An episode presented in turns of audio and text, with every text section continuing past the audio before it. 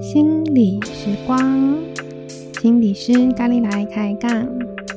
大家好，我是谢佩娟，欢迎收听心理时光。上次和大家分享到爱情毒药，就是四种可怕的沟通方式。那今天呢，要跟大家来聊一聊，也是跟伴侣有关的 主题哦，就是呃，如何跟另一半谈一谈你的金钱观。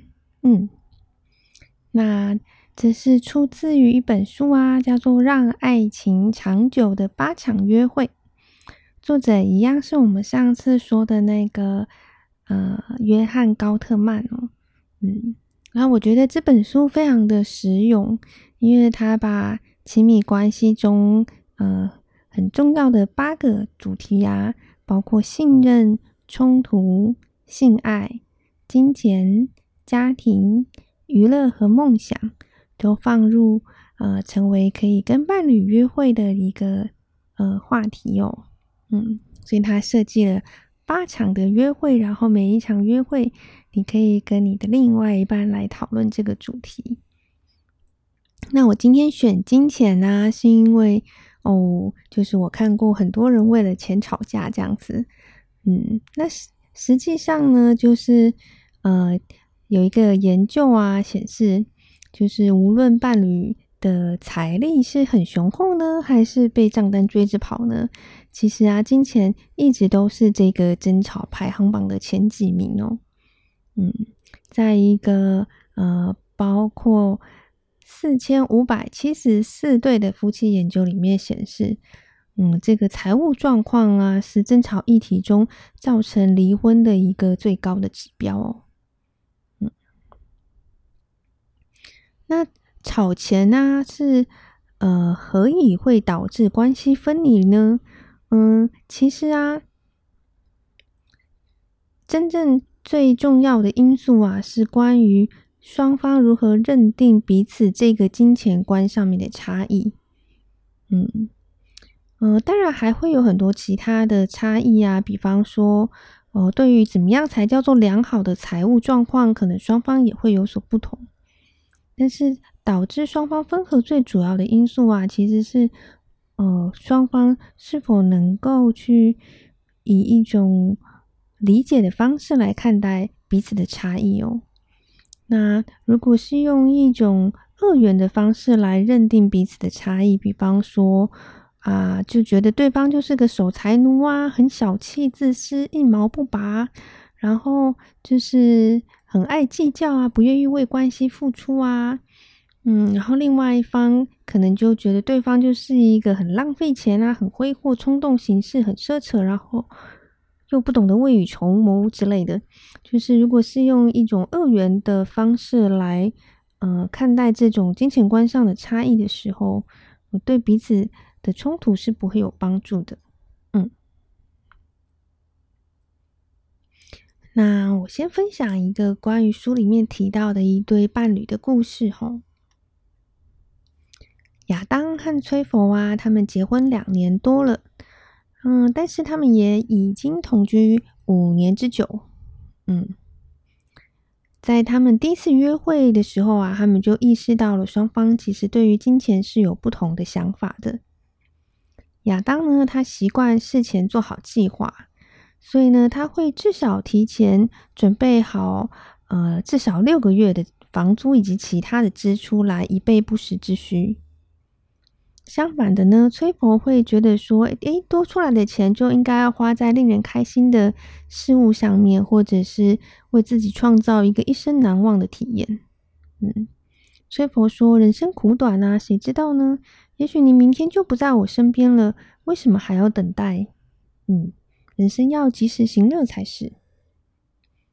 在刚交往的前几年，关于金钱的冲突啊，呃，他们有讨论出一个解决的方式哦，就是每一个月两人会将一半的收入按照亚当的意思储存起来，另外一半的收入呢，就让崔佛去安排种种嗯，他想要参加的周末的活动啊，比方说划船啊，或者是钢索飞行啊，嗯。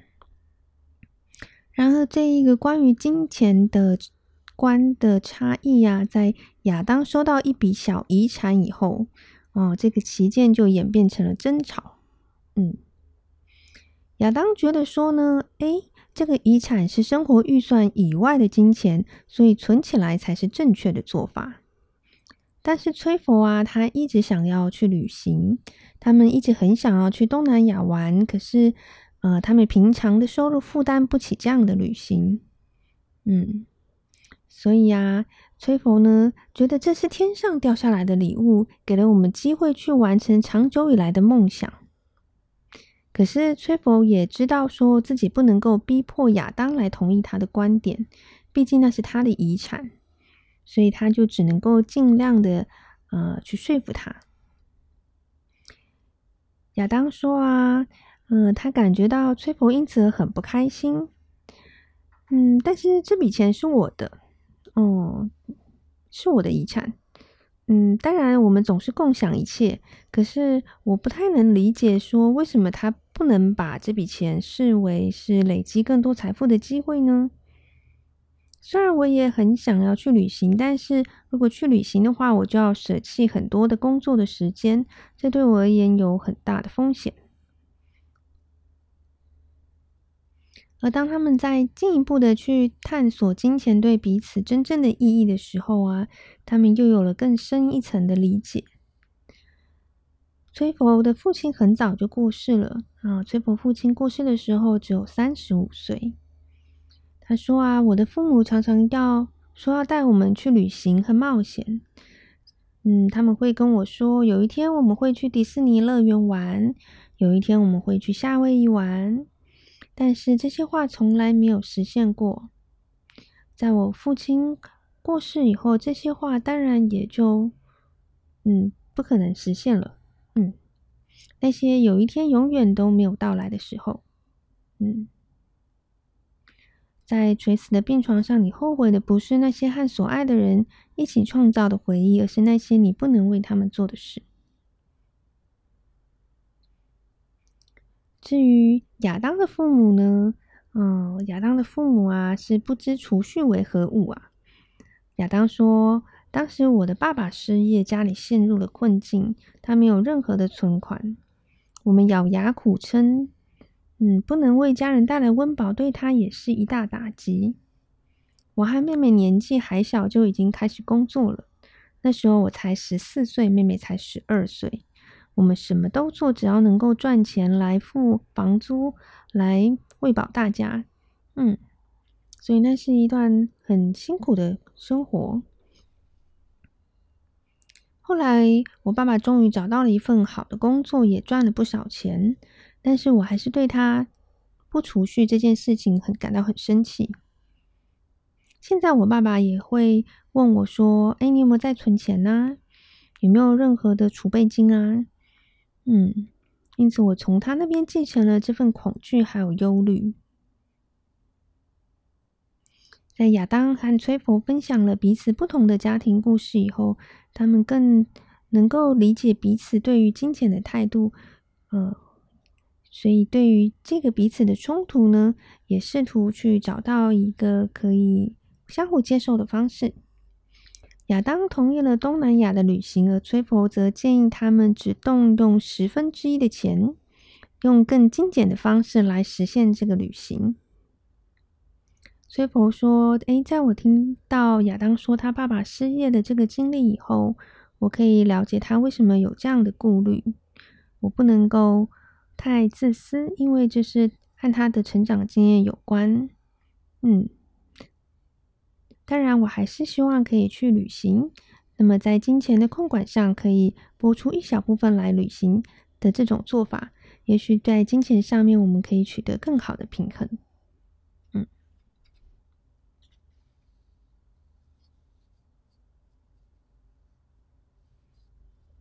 从这个故事啊，我们可以嗯去理解到，其实每个人呢、啊、都带着跟自己的跟金钱有关的成长经验哦。而在进入一段关系的时候，嗯，这个彼此之间的相处啊，彼此之间的生活啊，很多事情也许跟金钱有关。那么去理解我们各自的原生家庭以及自身的经验，会帮助我们在面对彼此的差异的时候，可以有一种更，我觉得是更多的弹性来去找到对两个人之间的平衡。嗯，所以我们可以来看看呐、也许谈到钱的时候，你会想到什么呢？金钱对每个人都有不同的象征意义哦。那对你来说，拥有足够的金钱代表什么呢？也许有的人想到钱啊，会联想到安全感；或者有些人想到钱会联想到缺席哦。另外，可能父母一直都很忙在工作，呃，是没有在他身边的。嗯，那也许有些人想到钱会联想到。成功，或者是有，嗯，辛苦是有回报的，嗯，或者是代表我能够独立自主，嗯，有的人，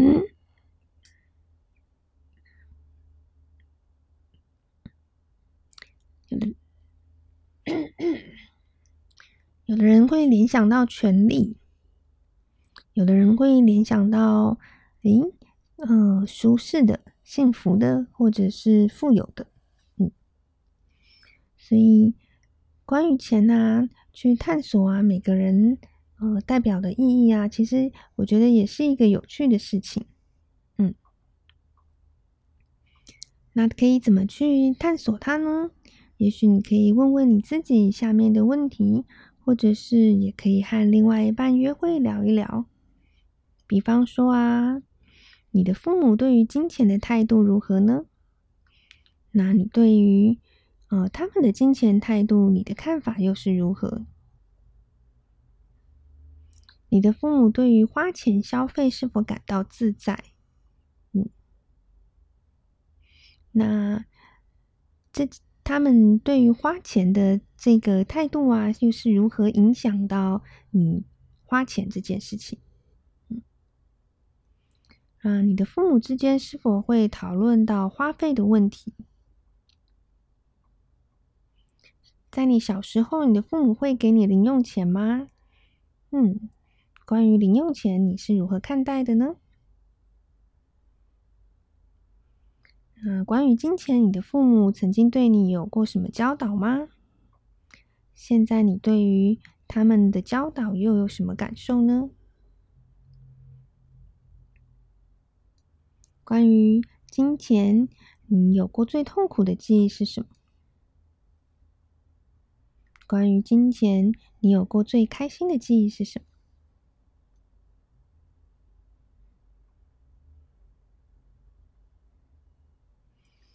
透过去嗯想一想关于这些啊，也许你会更清晰的去看到金钱，嗯。对你或对你的伴侣来讲，各自背后的动机跟驱力是什么？嗯，这无关乎对错啊，这是一种去理解彼此关于金钱的个人经历。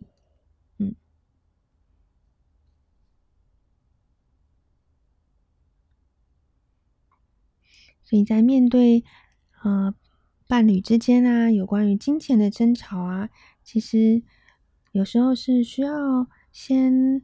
退一步，然后去谈一谈对于金钱的想法，然后再回来去看看关于现在财务上面的困难或认知上的差异，双方怎么样去找到可以彼此相容的解决方法。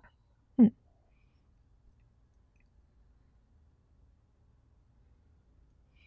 这是在这一本书啊，《让爱情长久的八场约会》里。嗯，他想要跟伴侣分享的部分，嗯，那我觉得去了解自己和了解伴侣啊，总是在我们的关系里面可以创造出新的可能性。